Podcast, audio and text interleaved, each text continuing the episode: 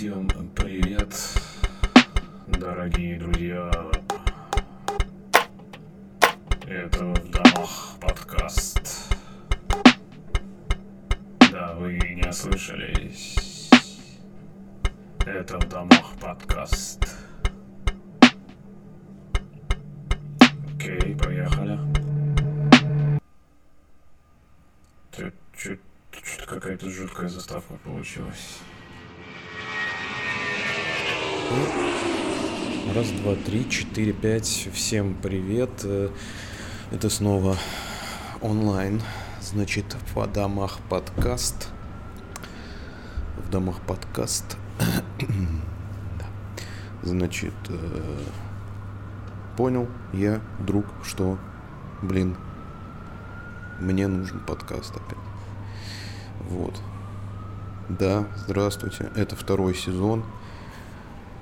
Э, после годового перерыва, вот второй сезон этого подкаста. Э, он нужен мне.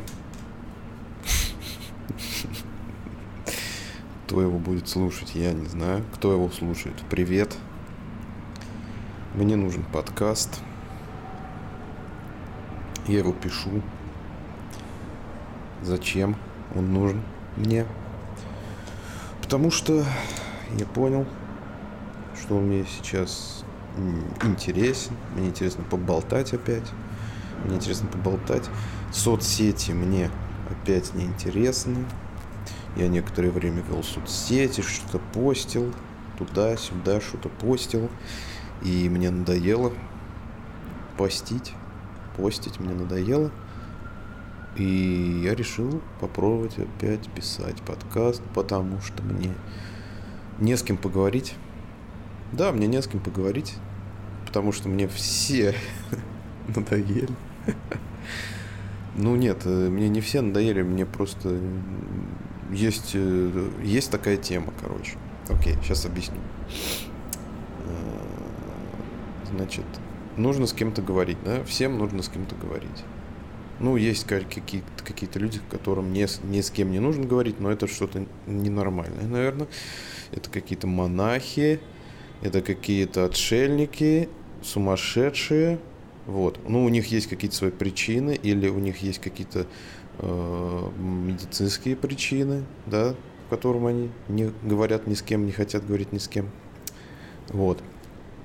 Вот я сейчас опять цокаю, блин, надо не цокать.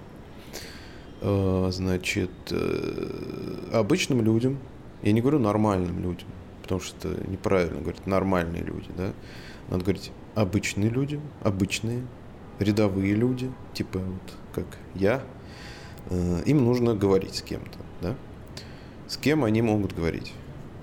Ну, прежде всего, они могут говорить со своей семьей, да, со своими родственниками по крови, кровными своими родственниками, родителями, братьями, сестрами.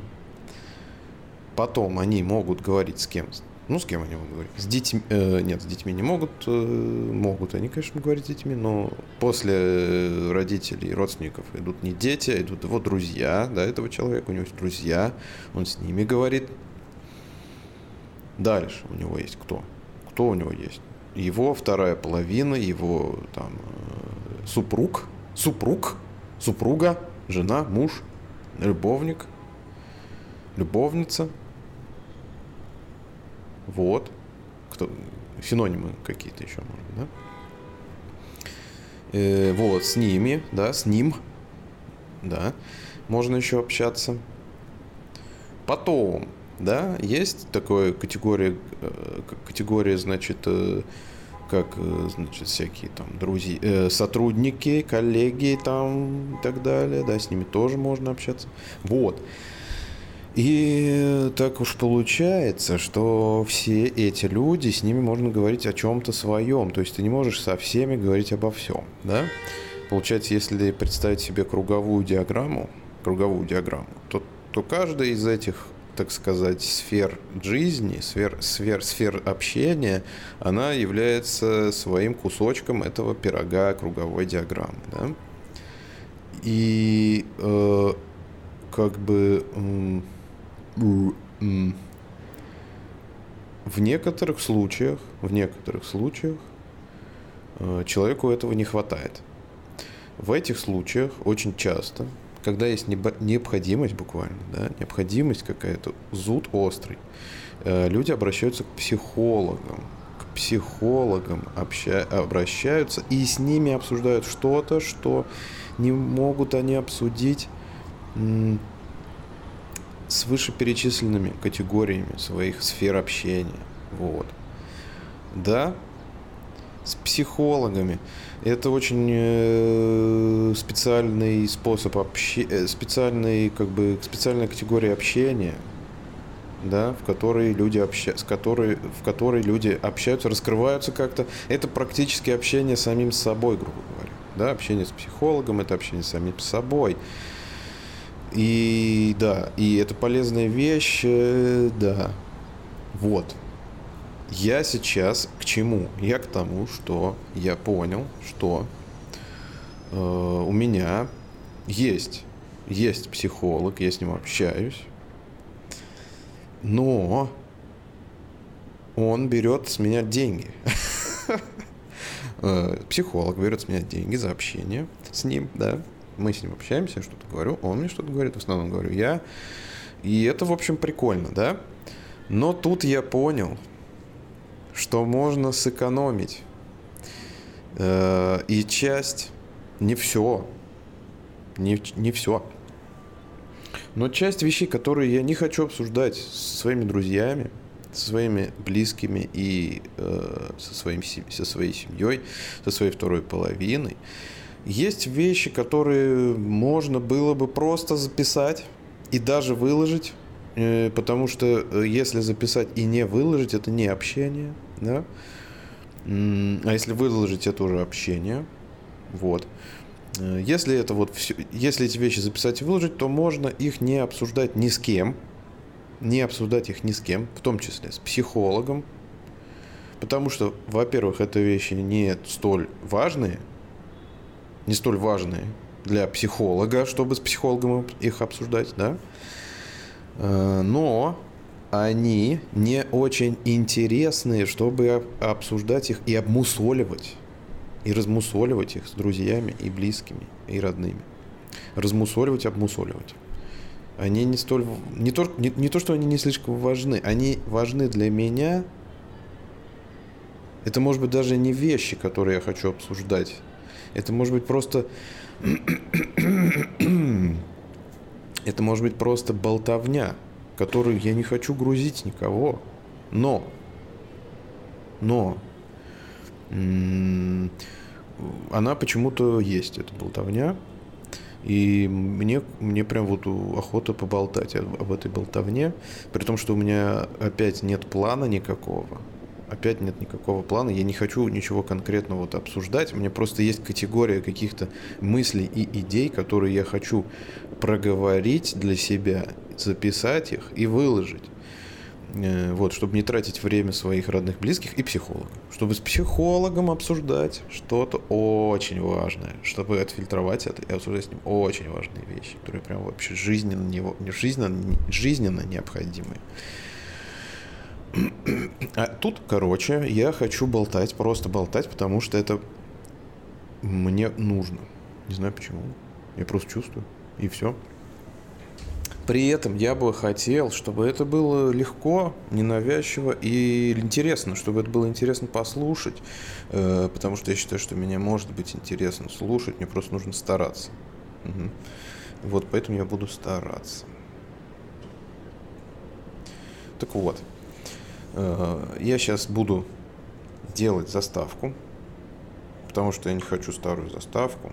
Вот, я хочу сделать новую заставку. Я ее еще не сделал. Вот я сейчас пишу звук, но я еще не знаю, какая будет заставка. Поэтому... Ой-ой-ой, это такая вот история. Ну что, э, Вообще интересно, конечно, то, что я прервался в феврале и продолжил в феврале.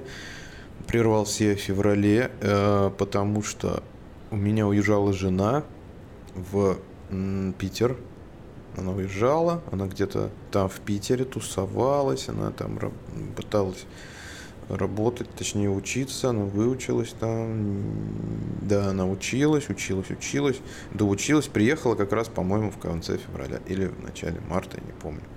И как раз совпало с тем, что мне э, расхотелось э, заниматься подкастом. Видимо, это как-то связано, потому что ну, ну, по времени это связано. Значит, это и э, связано не только по времени, какие-то причины есть внутренние. Вот. И вот, я через год продолжить лишь решил, что за этот год произошло. За этот год очень много произошло. Например, я делал в прошлом году какое-то количество времени, наверное, где-то с марта как раз, или с, апре... или с мая, я вот очень не помню уже, по где-то август-сентябрь делал онлайн-киноклуб. Мы делали онлайн-киноклуб вместе с офлайн-киноклубом который мы забросили по причине того, что мы с ребятами закончили университет и перестали в университет ходить. И в университете у нас был киноклуб, и он закрылся, потому что мы перестали ходить учиться в университет. И, и вот, э, мы, у нас осталась какая-то публика, у нас осталось, остались ресурсы в соцсетях, и, точнее один ресурс, и ВКонтакте группа. Вот. И мы с помощью этой группы начали проводить э, киноклуб э, в Зуме, в Скайпе. Да, в Скайпе. Сначала это был какой-то, не помню, какое-то приложение платное, в которое у кого-то был доступ там, у одного из наших друзей. Он поделился доступом, мы в этом приложении все поделали. Э, какой-то там, ну это не Google, это, это платная какая-то штуковина. Это просто там был доступ. Но потом, э, так как доступ был не у меня, я не мог им распоряжаться, я продолжил в скайпе. И мы вот где-то, ну, в принципе, вот лето, лето, мы делали хорошие очень обсуждения фильмов всяких, относительно свежих. Мы прошлись прям по свежакам относительным, там, годов 18-19 фильмы. По-моему, даже 20 -го года какие-то фильмы были. Ну и классику, э, нет, классику мы вообще не смотрели. Э, какие-то более старые фильмы, э, типа греческой странной волны, по-моему, мы там смотрели. Еще всякие такие штуки. Немецкое кино. Типа жена полицейского. И так как э, у нас собралось там действительно, собралась там публика э, любителей кино, мы неплохо так пообсуждали. И было прикольно, но потом запал куда-то пропал. Я хотел продолжить где-то, ну, ближе к зиме. Ой, зима уже. Елки-палки. Ничего себе. К зиме ближе хотел продолжить, забросив где-то в сентябре. Ну, так и не продолжил. Может быть, продолжу. Вот. Может быть, сейчас опять продолжим.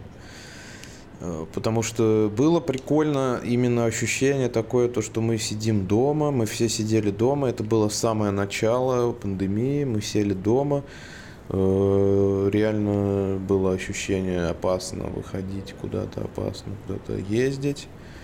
Э, и вот как я как раз дома расположил компьютер, расположил ну, микрофон там, и все вот так вот, какое-то рабочее себе место там устроил, и сидел, вот, э, сидели мы по субботам, по пятницам, тут звонит, потом перезвоним, судя по всему, это, кстати, спам звонит. Ну вот, и обсуждали по часу, по два, было ощущение прикольное, прикольное ощущение, такое вот общение классное. И что еще в этом году? ну, много чего. Много чего. Я на самом деле не об этом хотел рассказывать, не о том, что произошло в году. Просто я сейчас привязался к, к, к тому, почему я закончил э, писать подкасты и вышел к тому, чем все продолжить. Продолжить все онлайн-киноклубом. Вот. Да, вот сейчас зима, сейчас постпандемия. Э, как-то вот э,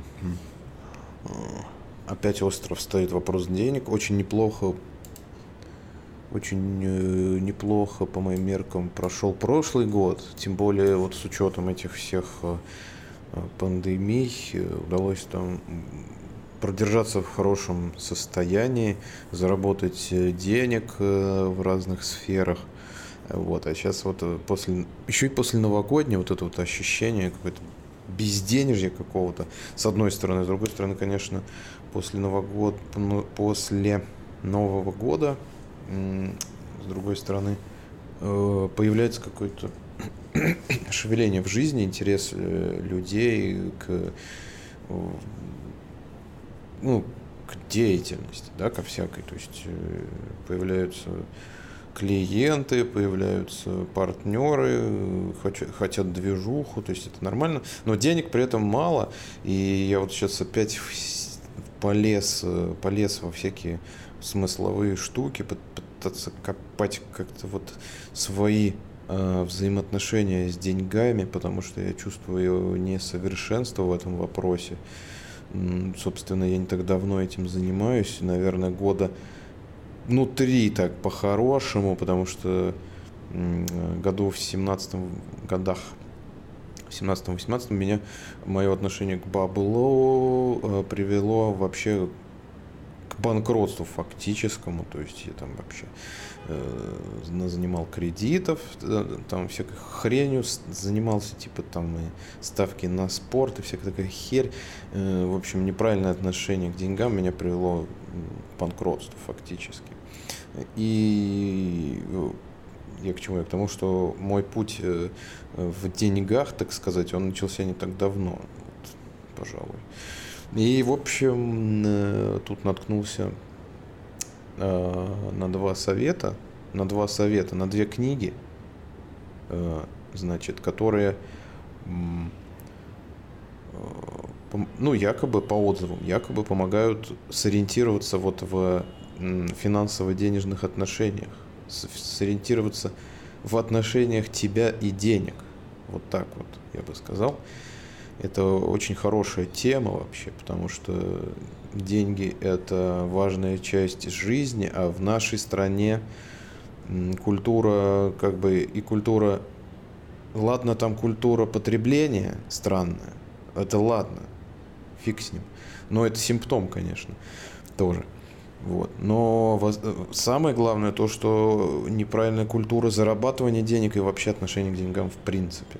Ну, а отсюда как раз и растут ноги в, в том, что неправильная культура зарабатывания денег и культура потребления, культура траты денег. Это все ноги растут из того, что неправильная культура вообще денег, э, культура отношений с деньгами, отношения себя, как, как ты соотносишься э, себя и деньги, что они значат в твоей жизни и так далее. Ну вот, и значит мне порекомендовали две книги – Роберт Киясаки «Богатый папа, бедный папа».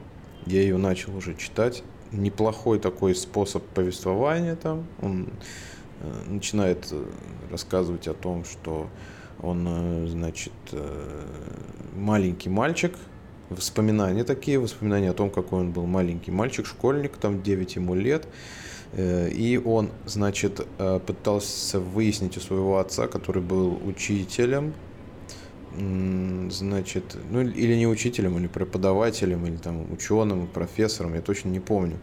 Но, в общем, он у него в маленьком, вот в таком возрасте пытался вырасти, выяснить, как заработать денег, а тот человек, его отец, так как он не был там бизнесменом и тому подобное, он был просто учителем, он ему честно сказал, что он не знает, вот. И он нашел, наткнулся в своих поисках на человека, отца своего одноклассника, который был на тот момент бизнесмен, такой уже прошаренный э, и, судя по всему,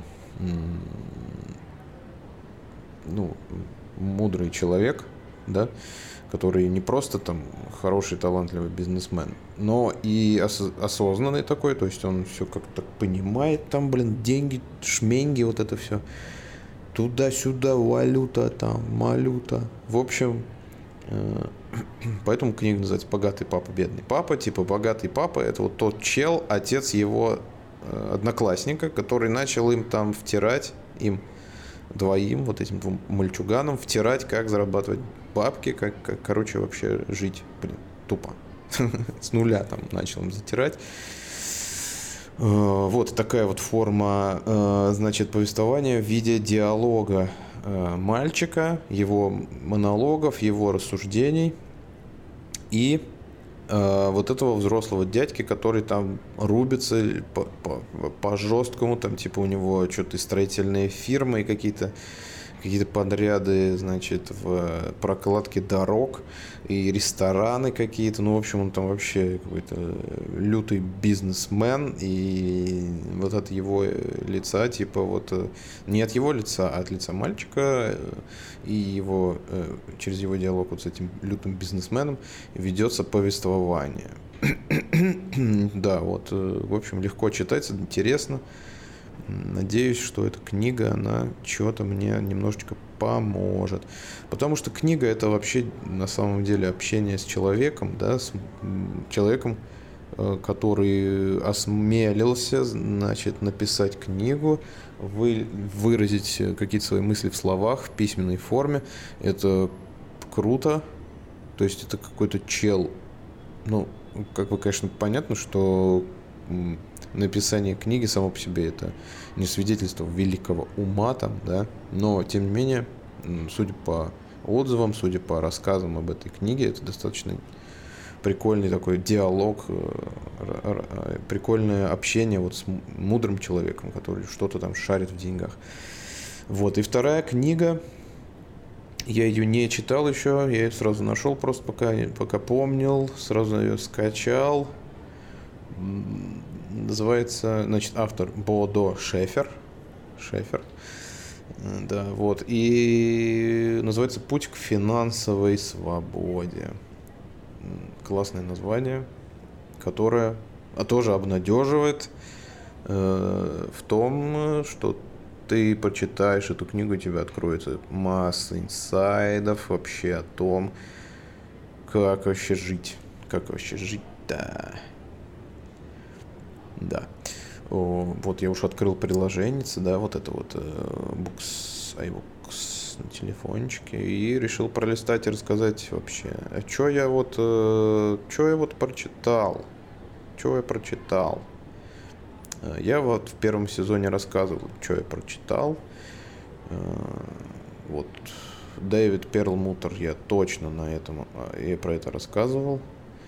Вот. Что еще? Художественная литература. Какая художественная литература? У меня из художественной литературы я вижу книгу, которую я не прочитал. Она лежит. Император Шах-эн-Шах. Э, надо будет ее прочитать, потому что мне моя знакомая ее так разрекламировала, что она такая крутая. Император.шах-эн-Шах. Такая вот книга. Э, хорошая книга, э, значит, Роберта Райта, я не помню, я рассказывал про нее или нет, не помню. Роберт Райт, автор. Смотрите, значит, вот очень интересный э, феномен получается тут. Роберт Райт написал очень хорошую книгу, называется она Why Buddhism is True, то есть почему буддизм правда. Очень хорошая такая книга от простого обывателя, э, рассказывающая о таких ну, постулатах буддизма, да, как, э, как значит, э, там, благородные истины и так далее, только рассказывающий вообще не в терминах буддизма, а в терминах даже не современной науки, а просто в терминах обывателя, рассказывается от первого лица о том, как вот человек в своей жизни постиг буддизм просто очень просто.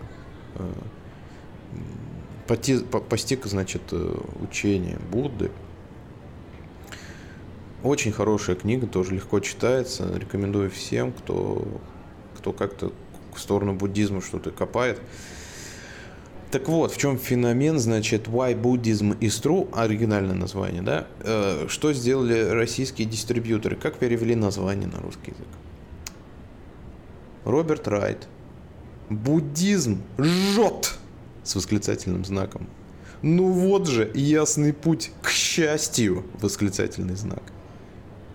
Ёб твою мать, это название книги, да, вот. Буддизм жжет!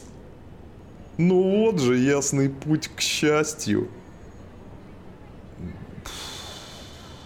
Кошмар. Ужасное название. Не знаю. Не знаю, что может быть хуже такого названия вообще. То есть это Фаргус какой-то. Помните, такой Фаргус был, переводил э, пиратский пиратский издатель э, игр э, игр на российском рынке, российском, украинском, СНГшном. Ну, то есть как будто это название этой книги перевел Фаргус. Надмозг какой-то. Ну это просто жесть, блин, не знаю. Так, что еще?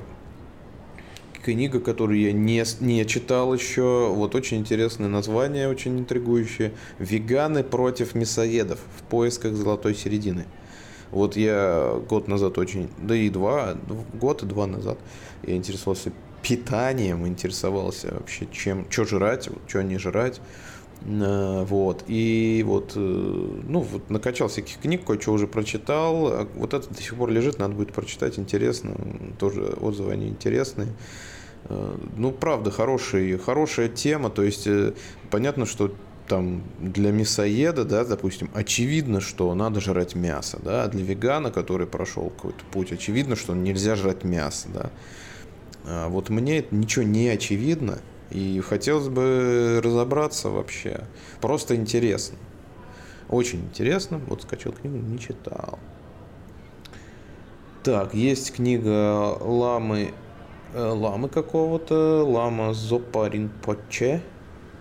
Но вот я не стану это все рекомендовать, потому что это такие вещи, ну, то есть уже очень такие серьезные какие буддийские вещи. Не буду рекомендовать. Вот интересную книгу нашел. А, нет, она у меня не откроется, надо будет ее где-то найти. Зайковский. Особенности Саратовского края. 1923 год. То есть это краеведческая книга начала 20 века.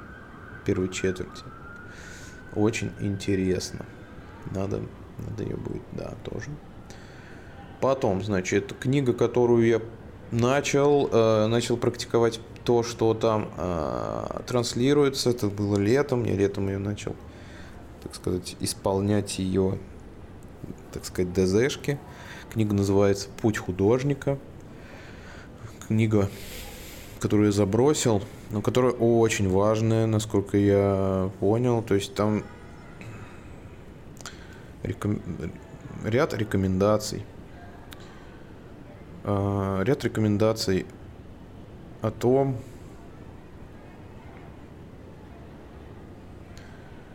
как начать творить э, творчеством, как заниматься начать. Там есть ряд именно практических советов и практик, которые ты должен ввести в свою жизнь, который наиболее кратчайшим путем тебе, как человеку, ну, не, не творческому, да, в кавычках, как ты себя считаешь, но который хочет начать творить, помогут начать творить.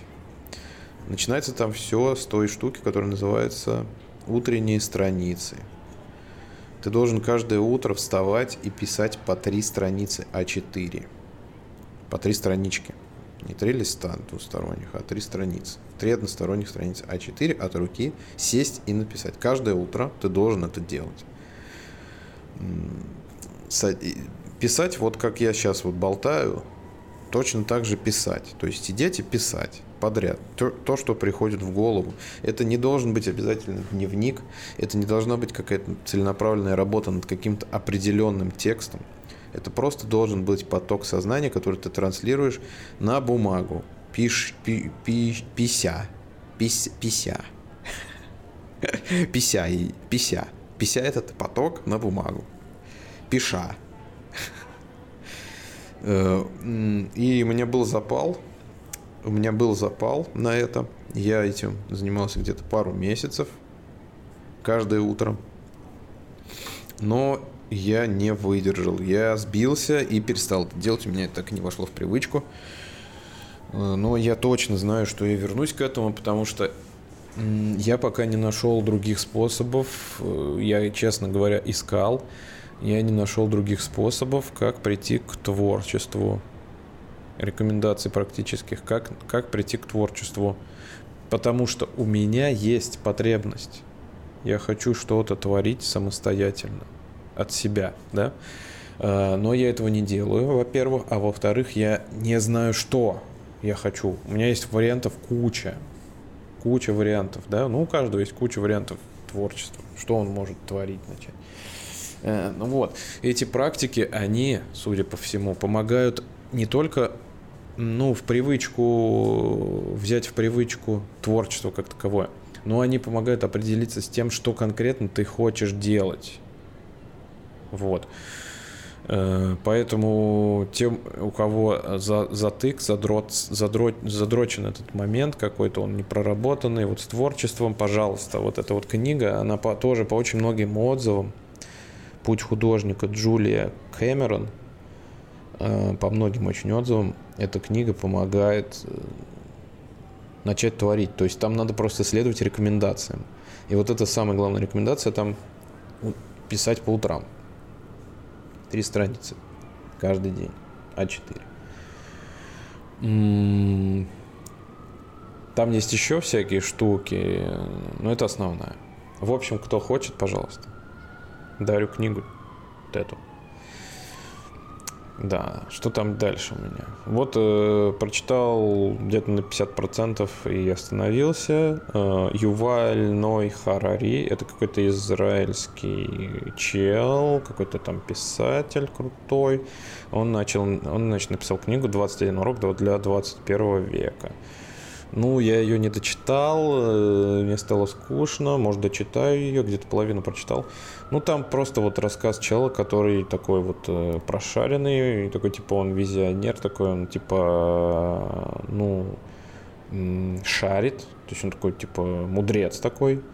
Он рассказывает, типа, как мы будем жить дальше, пытается спрогнозировать, э, рассказывает, в чем сейчас проблемы, какие наши проблемы, там и экология, и, значит, welfare, да, вот эта штука, и, э, значит, э, искусственный интеллект, который будет нами управлять, вот это все вот он как-то пытается там скучковать. В принципе, кто вот хочет, типа, значит, э, быть таким вот прошаренным типом вот это актуальная книга достаточно. Юваль Ной Харари «21 урок до 21 века», потому что это и эта, эта книга, она повлияла на очень многих политиков, там, общественных деятелей.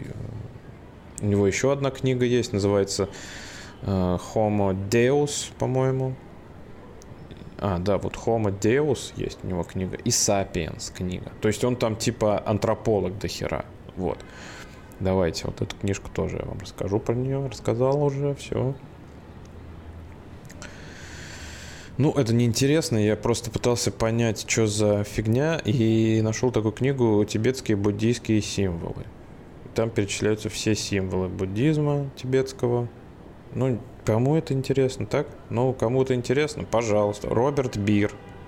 Бир. Тибетские буддийские символы. Книга, которую я скачал, но не начал читать. Мудрецы Китая. Ян, Ян Чжу Ледзи Чжуанцзи. Ну, наверное, это что-то прикольное. Угу. Потом я скачал очень интересную книгу, которую начал читать. Э, бросил, потому что понял, что, блин, у меня другие проблемки. Над другими проблемками разбираться. Сейчас, кстати, я расскажу, о чем я. Вот. И книга называется «Трудные диалоги». Что и как говорить, когда ставки высоки. Там четыре автора. Керри Паттерсон, Джозеф Гренни, Рон Макмиллан, Ел Эл Свитцлер. Трудные диалоги. Это значит конфликтологи, значит, написали книгу о том, как нужно вам, ребята, нам всем, ребята, а, вести а, трудные диалоги. Ну да, как начать, как, например, уволить человека, или как, например, попросить а, простить тебе долг, который ты не можешь выплатить. скосить, отсрочить, да, э, как и там как вообще выйти из конфликта, как управлять конфликтом. Очень э, важная книга, которую я не начал читать, но я ее обязательно прочитаю. Вот. А вот книга, которую, значит, за которой я, собственно, не стал эту читать, потому что я наткнулся на очень крутую книгу а, «Радикальное принятие». Я сейчас ее читаю очень медленно, я перечитываю каждую страницу. «Радикальное принятие. Как исцелить психологическую травму и посмотреть на свою жизнь взглядом Будды». Ну, опять, да, буддизм помогает. А, вот, автор Тара Брах – мастер медитации, клинический психолог. Ну да, буддизм тут опять помогает э, психологически. А, значит, там, э, в общем, такой постулат, э, наверное, для многих он очевиден. Постулат о том, что проблемы да, у человека, многие проблемы у человека от того, что он себя не любит, он себя не принимает таким, какой он есть, он себя, он обесценивает какие-то части своего характера, своей жизни, своей личности. А, и в этой книге описаны, ну, во-первых, э, ты когда, опять же, когда ты читаешь книгу, ты будто беседуешь с мудрым человеком, и он тебе как бы закладывает в голову определенные мысли, установки – если ты внимательно читаешь, если ты понимаешь, если ты принимаешь то, что читаешь. Э, во-первых. А во-вторых, там есть прямые практические советы, как практиковать при, принятие, радикальное принятие себя, своих проявлений, проявлений своего характера, как полюбить себя, а, ну и я сто процентов рекомендую эту книгу как обязательную к прочтению всем, кто сомневается в себе, всем, кто чувствует неуверенность, кто считает, что он какой-то несовершенный, что где-то он что-то неправильно делает все время, где он считает э, себя виноватым постоянно, да, как, как будто себя все время там гнобишь и винишь в чем-то. Вот если есть такое, то обязательно прочитайте книгу «Радикальное принятие». Я всех, э, всем рекомендую не стесняться э, такой вещи, как вот э, написано там буддизм, да, вот написано буддизм. Буддизм это не, не секта, это не религия, хотя это считается религией, но, на мой взгляд, это все-таки, прежде всего, это философское течение, система философских Э, умозаключений каких-то. Вот. И э, обря- обряды вот эти вот буддийские, да, всякие там общение с духами, там общение с богами, с загробным миром, с другими мирами, перерождение душ, нирвана, самсара, там вот это все. Это все не обязательно, не обязательно вообще верить в это, не обязательно. Просто есть э, культурный аспект буддизма, вот то, что я сейчас перечислил, это, это, свя это связано с обрядово и этнической такой вот эстетикой, э, которая передается из поколения в поколение, э, людьми определенных наций, там вот они живут, кто в, кто-то в Тибете, там есть тибетский буддизм, есть монгольский, тувинский буддизм, бурятский, калмыцкий буддизм, алтайский буддизм, есть буддизм китайский, японский, э, там есть буддизм индонезийский, и где-то вот в той части мира, да, вот э, восток, юго-восток Евразии, там свой буддизм, это вещи, которые передаются по национальному признаку, по признаку нации, этноса. Эти вещи совершенно не нужно никому э, обязательно знать. Э, но есть э, большой, очень большой хороший аспект философского учения, философско-психологического учения вот Будды, который открыл некие законы психики, Э, еще за 600 лет до нашей эры э, Будда Гаутама. И современные психологи, они просто его переработали и преподнесли обычному светскому человеку в виде системы практик и, так сказать, работы, систем работы со своей психикой. Вот. Самолечение такое. Вот, поэтому я призываю всех не бояться слова Будда, буддизм там и так далее. То есть это, как правило, все, ну, скажем, дань традициям просто, дань уважения вот, это, вот этой религии, которая, в которой родилось вот это вот философское течение, очень мощное и полезное. Вот, Тара Брах «Радикальное принятие». Очень полезная, хорошая книга. Я качнул наконец-то Шаламова, колымские рассказы, начал читать, периодически читаю. Э, ну, тяжело, там все круто. Очень крутой градус, конечно, реализма. Очень мощно, страшно и важно, э, потому что я недавно вот недавно, не Познера вышел интервью с Дугиным, что очень круто вообще. Рекомендую всем к просмотру интервью с Дугиным.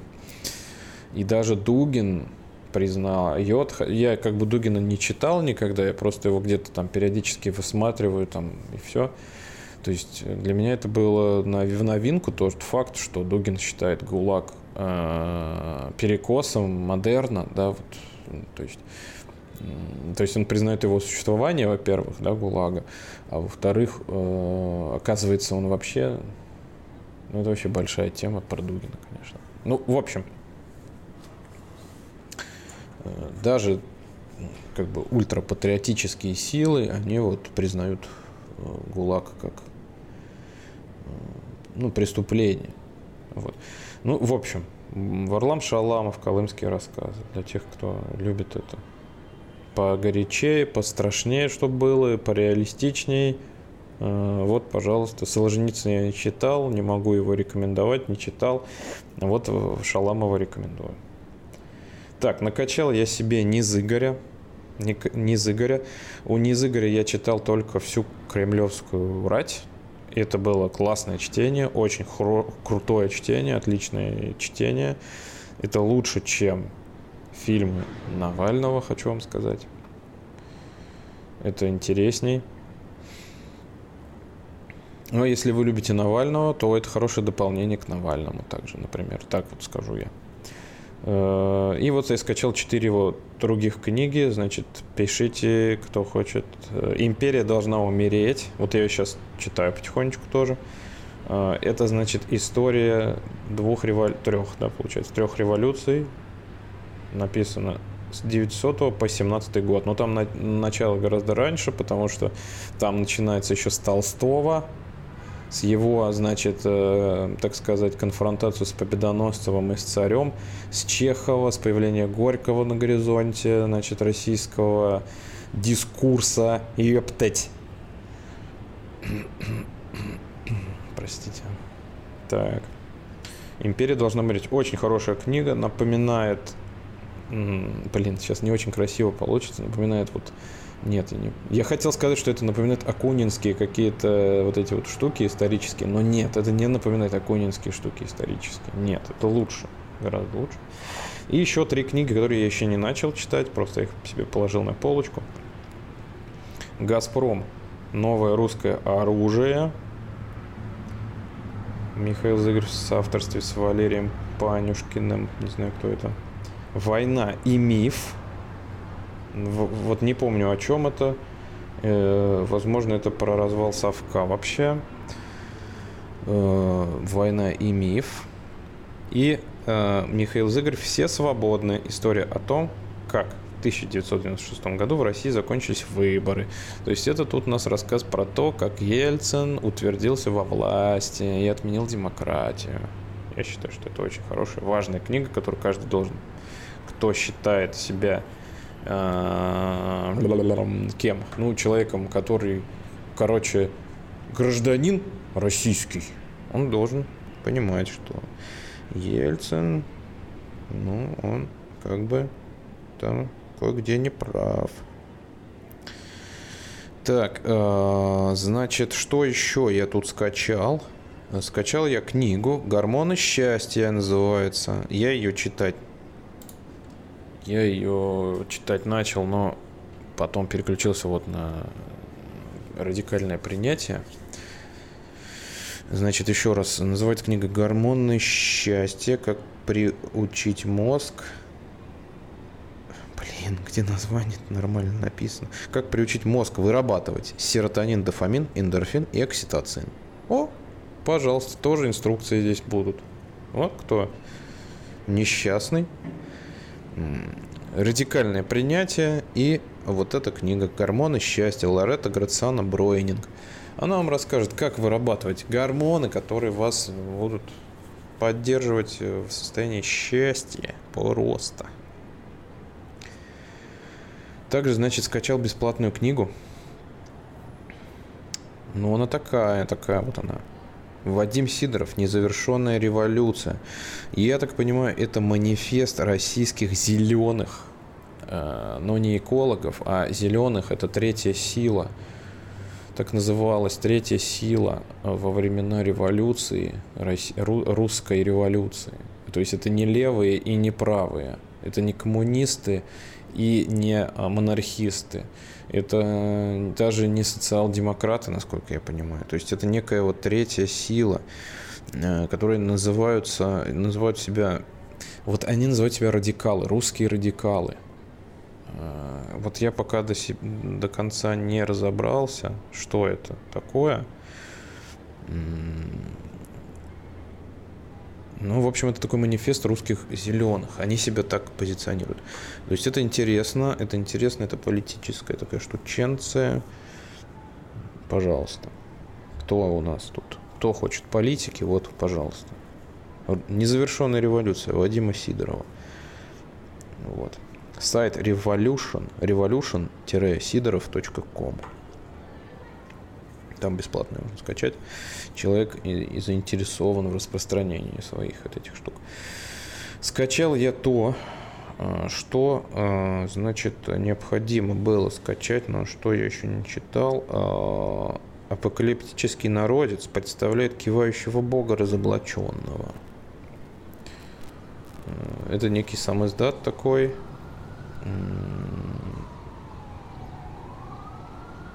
Кивающий апокалипсис. Так. Такие они кивающие ребята. Гип-гип. Ура. Джеймс Мэннокс, Дэвид Тибет, Стивен Степлтон, Джон Баланс, Питер Кристоферсон, Сэм Мэннокс, Саймон Норрис. Вот, кивающий народец.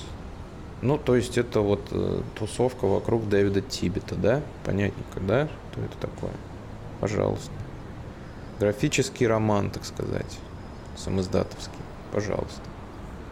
Не читал. Интересно. Интересно. Ну, даже не знаю, как это все читать. Можно ли это вообще людям рекомендовать, не знаю. Дэвид Тибет. Тибетская книга мертвых. Вот она ждет меня. Я понял, что это надо прочитать. Сейчас э, я опять немножечко там прикоснулся к такому фильму, как «Волга», э, который создавался на студии моего отца э, на Нижневолжской студии кинохроники создавался фильм «Волга». В 2006, по-моему, был выпущен. Это фильм про четыре конфессии, про христиан, мусульман, иудеев и буддистов. И вот сейчас делается продолжение этого фильма «Волга-Волга» с теми же практически персонажами, с э, людьми четырех конфессий которые проживают на Волге, в Саратове и ниже Саратова, в Калмыкии буддист. Буддист, кстати, после съемок покинул этот мир. А, вот. Что интересно тоже. Ну и я послушал то, что там поснимали. Они интервью этого буддиста, черновик, черновые вообще интервьюшки. И вот он там говорит, что обязательно нужно про... всем нужно прочитать тибетскую книгу мертвых. Но я понял, что надо прочитать. Он назвал это инструкция по подготовке к смерти. Вот. После того, как я посмотрел интервью не Познеру, опять же, да, не Познер, вот такой чел, вроде как сирый и убогий, а очень полезные вещи, конечно, делать. А, пришел, значит, туда, к нему Петр Щедровицкий, точнее, он к нему пришел. Петр Щедровицкий, сын Щедровицкого, который методолог, который создатель методологии – позднесоветского учения такого интересного и важного. Э, ну, я понял, что надо, наверное, все это знать тоже. Оказалось, что Артемий Лебедев на своей, в своем издательстве издал книгу Георгия Щедровицкого «Орг. Управленческое мышление». Это стенограмма цикла лекций Георгия Щедровицкого по э, мышлению управленца, организатора, человек, который во главе процессов, у него должно быть особое мышление, и вот там Георгий Петрович э, что-то там вещает. Я прочитал четверть, очень интересно, тяжеловато порой читать, но тоже интересная книга, я ее тоже продолжу читать. Вот. Э, потом, значит, что я еще слушал я не так давно подкаст э, от Марг... об, издательстве от Маргинем, который делал, э, я так помню, насколько я помню, Константин Спиранский из макулатуры сделал подкаст, э, ну, с кем-то он там, с человеком, с каким-то крутым подкастером, я так понял. Какой-то есть опытный подкастер, да, и он сделал, э, ну, как бы с ним вместе этот подкаст про издательство Адмаргенем. Он как бы Константин Спиранский является типа фанатом этого издательства, изда, издательства, и он с ним сделал, про него сделал подкаст с авторами встречался, в том числе с Сорокиным, с Прилепиным, э, с кем, с кем еще? С Прохановым, вот. Ну и я там кое-чего выписывал оттуда. Я никогда как бы не следил за этим издательством. То, что они издали, я немножечко записал себе. Вот две книги, во всяком случае, я сразу же нашел. Это, значит, Славой Жижик, 13 опытов о Ленине. Интересно. Так, по-моему, это интересно. И Джон Сибрук, культура маркетинга, маркетинг культуры. Никаких аннотаций я не буду к этим книгам давать. Просто... Просто вот, пожалуйста, две книженцы. Может, кому-то надо. Жижика я никогда не читал э, книг я э, смотрел, он же делал какие-то два фильма, по-моему, да, несколько лет назад. Я вот их посмотрел и какие-то лекции его послушал. Ну, конечно, это интересно. Э, вот, но надо, наверное, почитать его литературу. Что ж, почему нет? Фух, ну что-то я много наболтал. Пожалуй, надо закруглевич делать. Спасибо. Надеюсь, что я продолжу это делать, писать подкаст, потому что, ну вот кому эти книги нужны? Я не буду никого про них рассказывать, понимаете, в чем дело? Я не буду об этом рассказывать никому, кроме подкаста своего. Ну, некому мне больше об этом рассказать. Не буду я друзей своих др- дрочить вот литературой. Не буду я жене своей про это рассказывать. Не буду я своим родственникам. Ну, кому это нужно из них? А вот кому-то здесь это может понравиться и помочь даже может. И заинтересовать может. Поэтому спасибо. И я даже сейчас буду всех, э, кто...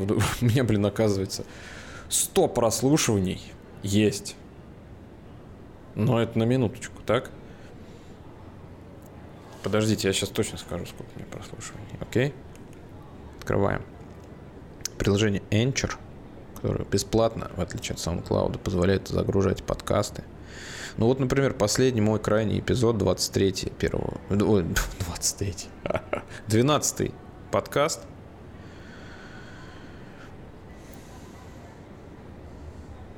Ну, 23 прослушивания. Ну, кто-то же, это, это же люди. Это же какие-то люди. Поэтому я решил, что... Да, подожди, еще, еще что. 100 общих... 100 проигрываний за месяц у меня. А, нет, не за месяц. Ну, я сейчас посчитаю. 7, 16, 22, 32, 40, 46, 52, 58, 61, 69, 75, 98 и еще 2. 100 прослушиваний ровно. А, Вот. Два человека за последний месяц целенаправленно прослушали все мои эпизоды. Два человека. Но это же кому-то нужно. Я к чему? Я не к тому, что это кому-то нужно. Конечно, это мне только нужно.